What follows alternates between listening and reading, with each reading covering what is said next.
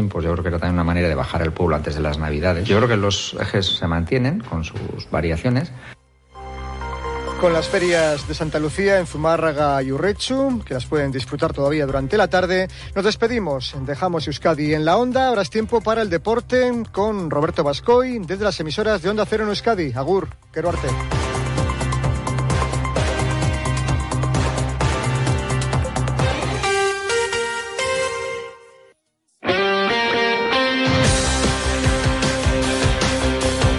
Radio Estadio Euskadi, Roberto Bascoy. Arracha León, buenas tardes, 14 horas 40 minutos, 3, 4, 5 segundos de este miércoles 13 de diciembre de 2023. Con Sonia Perendeira en la nave técnica nos iremos hasta Milán para analizar el empate a cero de la Real Sociedad eh, que dejó a los Donostierras como primeros de grupo. En el Alavés el portero Antonio Sivera renueva hasta 2027 y en segunda estamos pendientes de que la Morevieta confirme a Jandro como nuevo entrenador. Repasaremos además las victorias de Basconia, Bilbao Basket y Vidasoa. Comenzamos, esto es Radio Estadio Euskadi. Unos días de esquí en Aragón te llenan de energía para todo el año. La emoción de volver a esquiar, la belleza de vivir la naturaleza, el placer de descansar entre amigos. Hay miles de razones para venir a Aragón. ¿Cuál es la tuya? Aragón, por miles de emociones. Turismo de Aragón. Gobierno de Aragón. Bada beste modu bat erretirorako aurrezteko. Azalpen argi izan bardu. Etorkizuna nola planifikatu ondo uler dezazun. Dena azaltzen dizu norbaitek soilik lagun diezazuke erretirorako aurrezten. Gure gestoreek adibidez, laboralkutxaren biziaro aurreikuspen planak. Azaldu, ulertu, erabaki. Laboralkutxa, bada beste modu bat.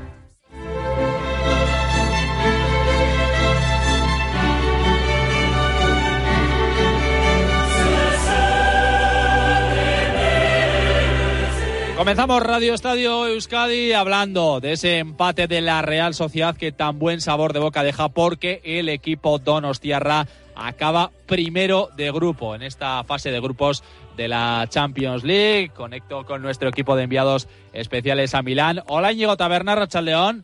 Hola, ¿qué tal Robert? Rachaldeón. ¿Qué tal Gorka, Rachaldeón? A Racha León, Robert, muy buenas. Bueno, Íñigo, cuéntanos cómo fue el partido, ese empate a cero en el mítico estadio de San Siro. Pues fue un partido muy disputado, yo creo que muy bien trabajado por la Real.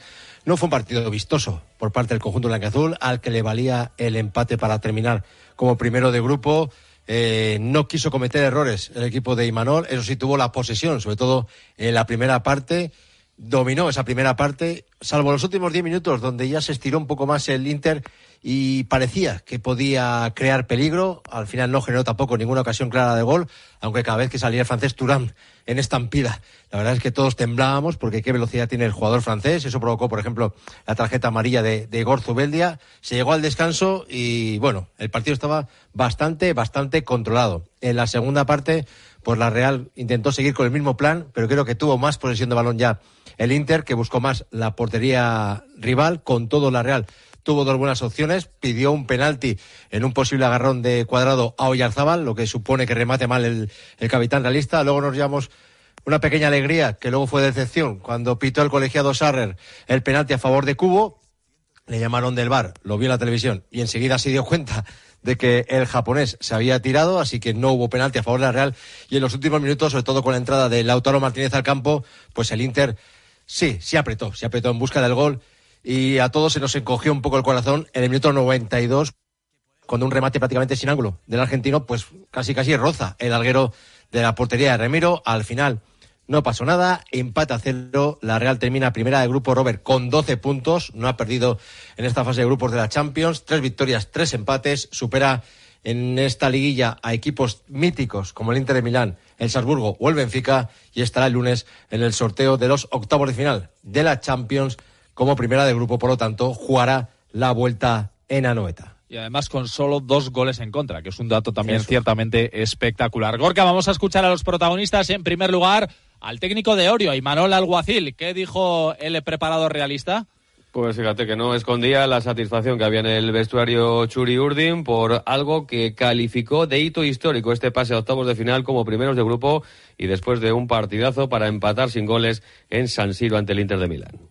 Hoy creo que aunque no hemos conseguido la victoria, algo hemos conseguido, ¿no? Hito, historia, increíble, gran noche. Eh, un placer ser el entrenador de, de estos jugadores, con los cuales muchos de ellos llevo casi ocho años, los, eh, los, he tenido incluso en juveniles, todo el proceso que, que nos ha llevado, pues bueno, eh, incluso a competir como lo hemos hecho hoy ante un gran Inter, eh, con un grandísimo entrenador, en semejante estadio y con la personalidad y con el carácter que lo hemos hecho. Se le preguntaba también al técnico de Orio, Manuel Alguacil, por la clave de esta gran fase de grupos de la Champions de la Real Sociedad, que ha acabado como primera de grupo, sin perder ni un solo partido, como decíamos antes, con solo dos goles encajados. Para Imanol, la clave no deja de ser otra que la buena plantilla y los buenos jugadores que tiene y que le siguen a pies puntillas todo lo que dice.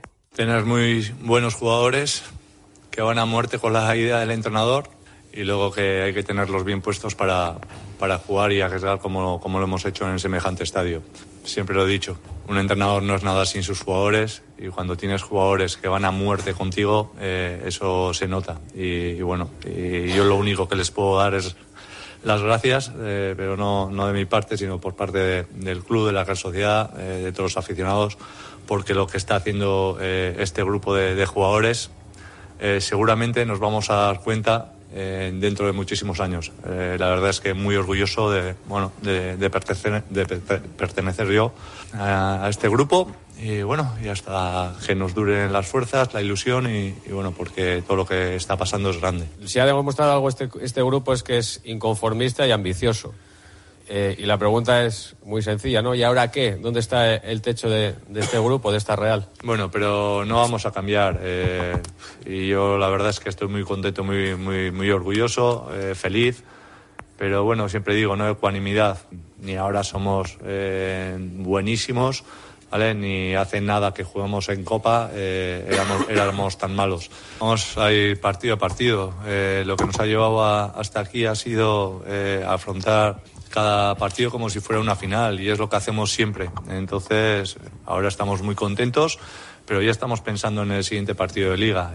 Era, complicado el, el, grupo y lo que hemos hecho eh, tiene mucho mérito, pero es que, bueno, eh, esto ya es pasado y ahora lo que, nos, lo, lo, que nos tenemos que centrar es en el siguiente partido de liga y ya llegará el, la siguiente eliminatoria, pero ir partido a partido.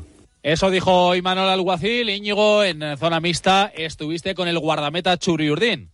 Sí, con Ale Remiro, el de Cascante. Lo recalcabas tú antes, Robert.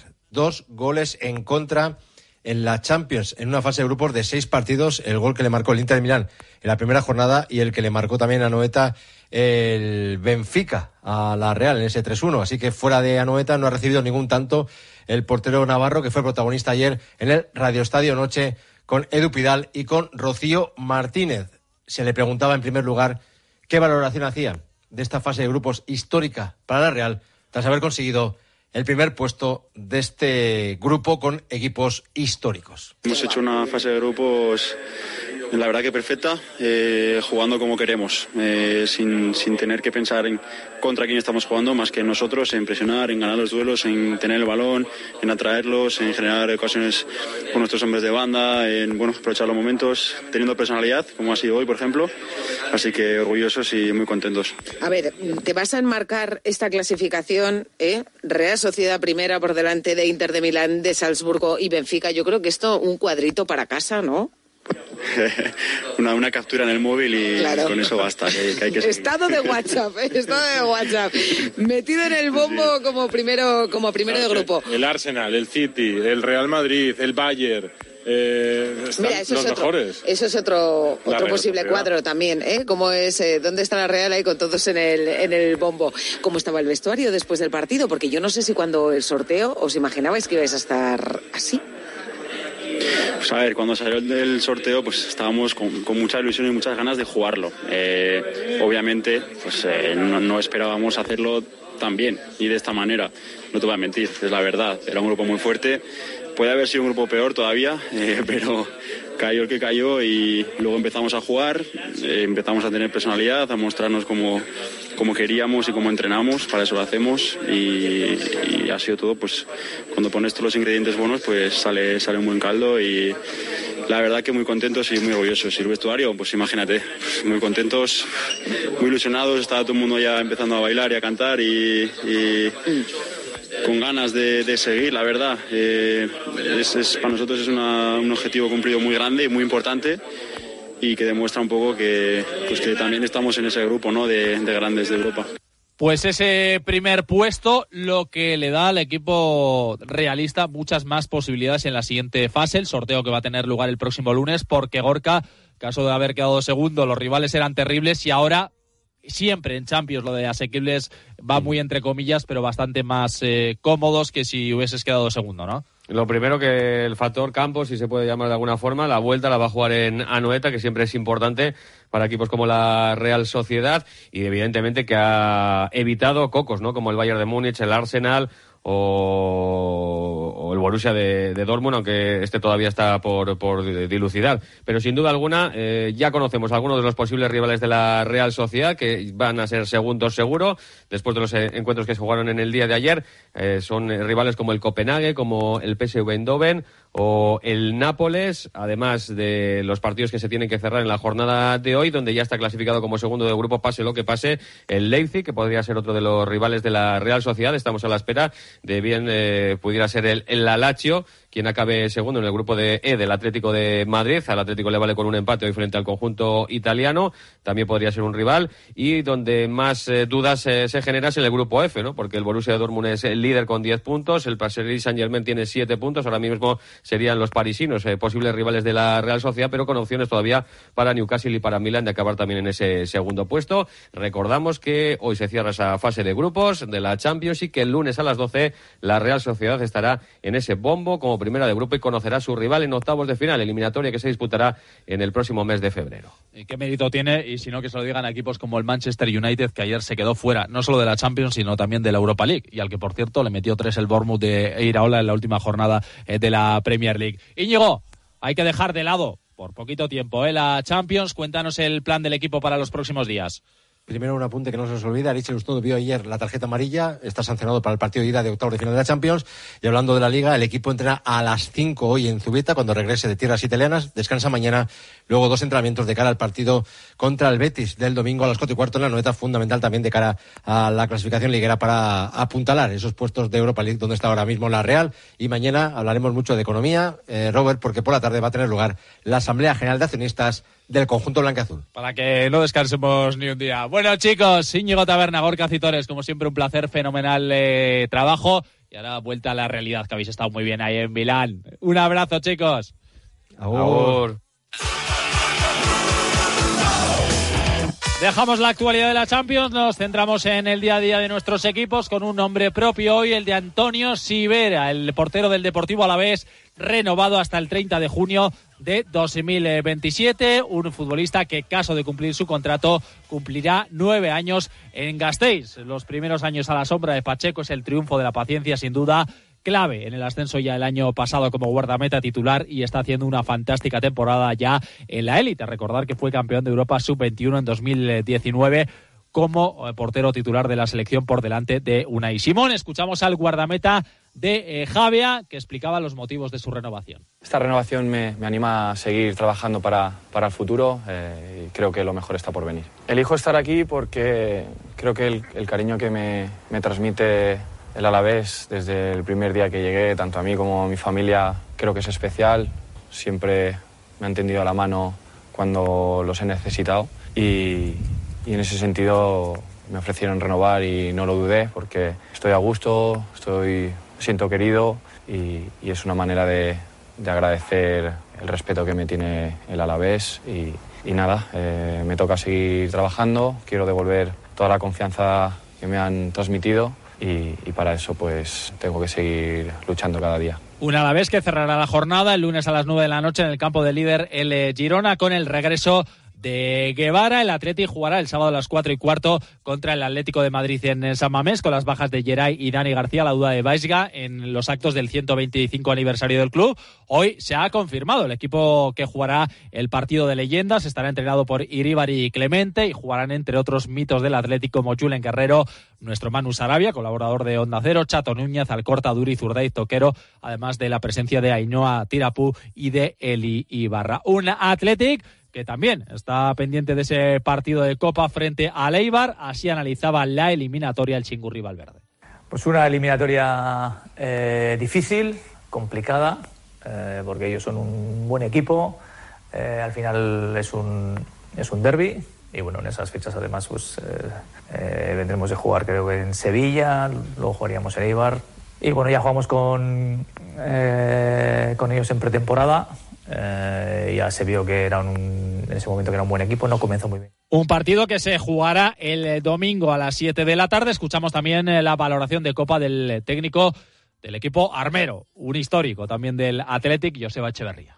Bueno, va a ser un partido eh, muy bonito, ¿no? muy exigente porque, porque el Athletic tiene un gran equipo y está, está jugando muy bien, pero bueno, también sabemos que, que a un partido en Ipurúa puede pasar cualquier cosa eh, evidentemente ellos eh, parten como, como favoritos, pero, pero, bueno, también es verdad que, que, nosotros vamos a tener una semana limpia para preparar ese partido. Ellos tienen partido el jueves en Sevilla en Liga y bueno, todas, todas esas cosas yo creo que, que puede hacer que, que se equilibre el partido. Repasamos el resto de horarios. El Alavés Betis se jugará el sábado 6 de enero a las 8 de la tarde. El Málaga Real Sociedad el domingo a las 9 de la noche, domingo día 7.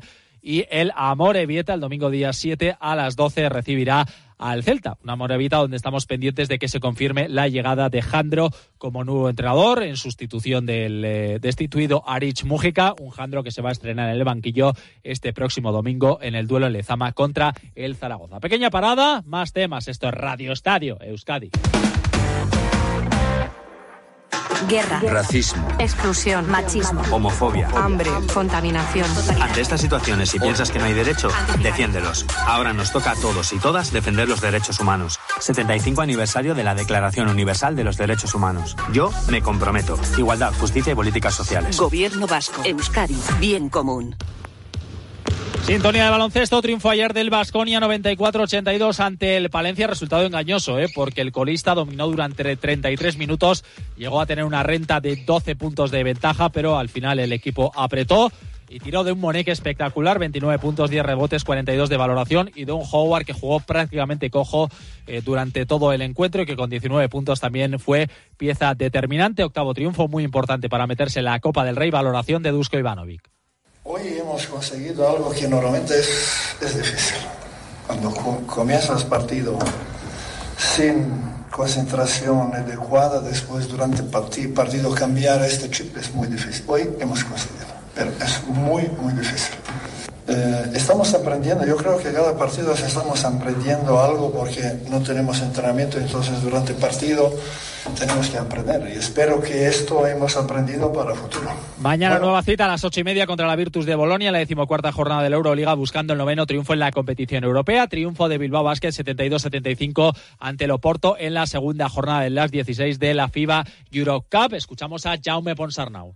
Una victoria importante porque, porque nos sigue manteniendo invictos en este grupo, porque venimos de una derrotadura y nos tiene que dar confianza para, para saber que sabemos ganar los partidos, pero evidentemente hemos cometido muchos errores. Yo creo que la primera parte aún, aún llevábamos un lastre mental del, del anterior partido. Mañana será el turno para el Ointe Guernica en el encuentro de ida de la primera eliminatoria de la Eurocup femenina. Serán tierras belgas frente al Mechelen. En balomano, el Vidasoa sigue haciendo historia. Sexta victoria consecutiva, 27 puntos en la clasificación. Nunca había logrado tanto y estamos hablando de un equipo que ha ganado una Copa de Europa. Ganó ayer 35-31 ante el Cuenca. Esto dijo un orgulloso Jacobo Cuétara. Bueno, pues sí, más casi no se puede pedir. La verdad que muy contento y nos, nos ha costado. Jugamos contra el actual subcampeón de, Liga, un equipo de competición europea y, y, bueno, ese es el Cuenca que hemos visto en la pista. Un equipo pues eh, muy aguerrido, muy, muy duro, eh, complicado de ganar, como ha sido siempre suele ser uno de los grandes enfrentamientos de la Liga Sobal desde hace ya bastantes temporadas y hoy también se ha demostrado.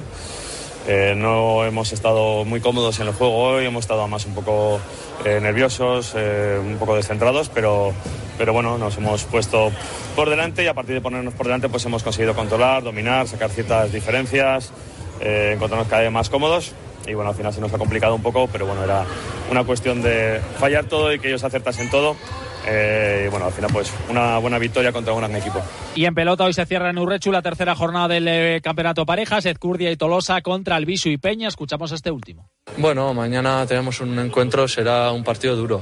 Eh, yo creo que Joseba y, y Xavier hacen una pareja dura, eh, hay que trabajar mucho para ganarles y, bueno, tendremos que estar un buen rato si queremos ganar.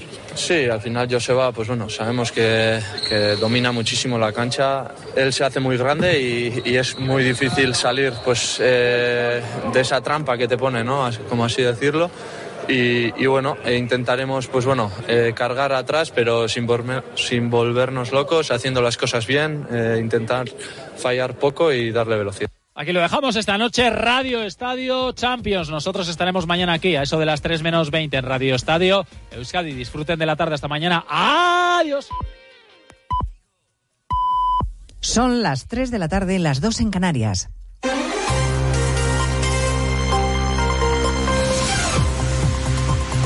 Noticias en Onda Cero.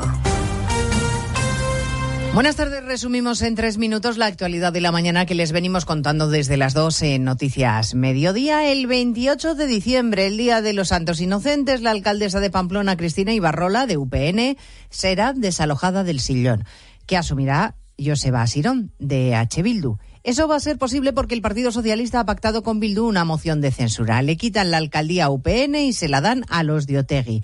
No parece algo improvisado porque la todavía alcaldesa ha explicado esta mañana que hace días que Bildu reservó la plaza consistorial. Denuncia que el PSOE ha traspasado todas las líneas rojas. Que su palabra no vale nada.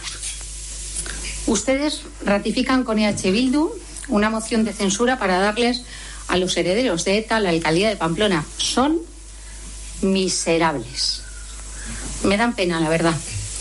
Han perdido todos los valores humanos por ego y por poder y se les ha ido de las manos. Si las cosas estaban tensas entre Partido Socialista y Partido Popular, esto desde luego ha terminado de rematarlas. El líder de los populares, Núñez Feijó, no ve ahora mismo ninguna posibilidad de acuerdo. Se aleja el entendimiento, por tanto, un poquito más. La unidad de nuestro país y de nuestra sociedad, la igualdad de los españoles y el prestigio de las instituciones. Cuando esté dispuesto a hablar en estos términos, será posible recuperar la normalidad mientras continúe por el camino elegido y con estos acompañantes, quizás sea imposible. Imposible recuperar la normalidad democrática, decía Fijo, que no ha podido darle la réplica al presidente Sánchez en la primera sesión de control de la legislatura en el Congreso porque el presidente estaba hoy en Estrasburgo protagonizando otro de los momentos políticos de la jornada, el Pleno Comunitario sobre su presidencia europea que se ha convertido en un debate bronco sobre la amnistía y con enfrentamiento entre el líder del Grupo Popular Europeo, Manfred Weber, y el presidente español, un enfrentamiento que ha sido evidente y muy tenso. Un principio básico de la democracia es que hay que decir la verdad antes de las elecciones y no puedes prometer la amnistía unos días antes de las elecciones y luego darla. No puedes estar en el poder cinco años diciendo que la amnistía es inconstitucional y luego darla. ¿Sabe que están recuperando los nombres en las calles de nuestras ciudades de insignes personas vinculadas con la dictadura franquista? Esa sería también